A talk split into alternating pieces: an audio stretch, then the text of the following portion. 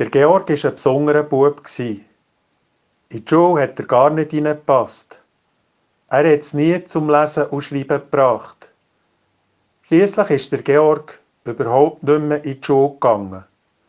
Wir hätten ihn gewähren Die Leute waren überfordert mit ihm.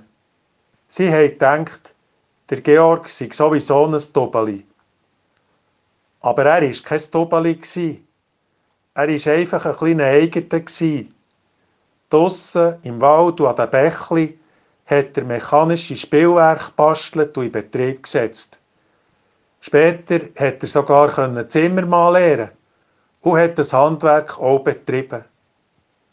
Neben dem Zimmern ist der Georg ein Autodidakt und Düftler geblieben. Einer, der die Sachen muss in die Hänge nehmen muss, um sie zu begreifen. Und so hat er Blasbau gemacht und Uhren, alles aus Holz. Könnte ich nicht einmal probieren, eine Orgel zu bauen? So muss er sich einig gefragt haben.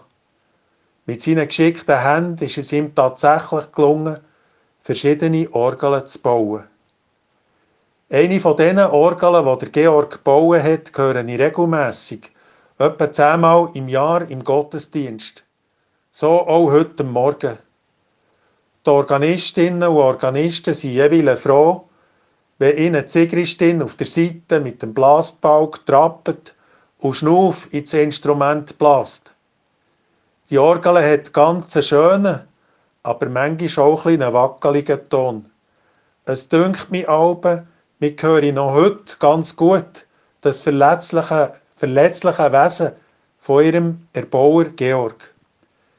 Der ist schon vor 169 Jahren gestorben, aber seine Orgel funktioniert noch. Bis zu einer Renovation ist das Instrument in einer grösseren Kirche gestanden. Dort hat man etwas Nobleres und Schöneres wollen. Und schlussendlich ist die Orgel vom Georg im Kili von Wergenstein ganz oben am Schamser Berg gelandet. Wir sind aber nur ein paar wenige, die zusammenkommen, für Gottesdienst zu feiern. Aber uns ist die Orgel nicht zu wenig. Nein, für uns ist sie ein Bischof. Die Orgel tröstet mich jedes Mal. Sie sagt mir, lass nicht auf die, die allzu schnell sagen, das wird nie etwas.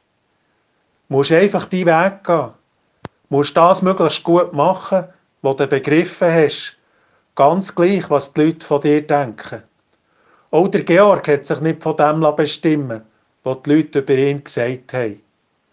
Auf seine Art hat er ein Lebenswerk und Spuren hinterlassen, bis heute. So kannst du auch hier Spuren hinterlassen. Mein Name ist Kasper Kunz. Ich bin Pfarrer in der Kirchgemeinde Zillis-Schamserberg.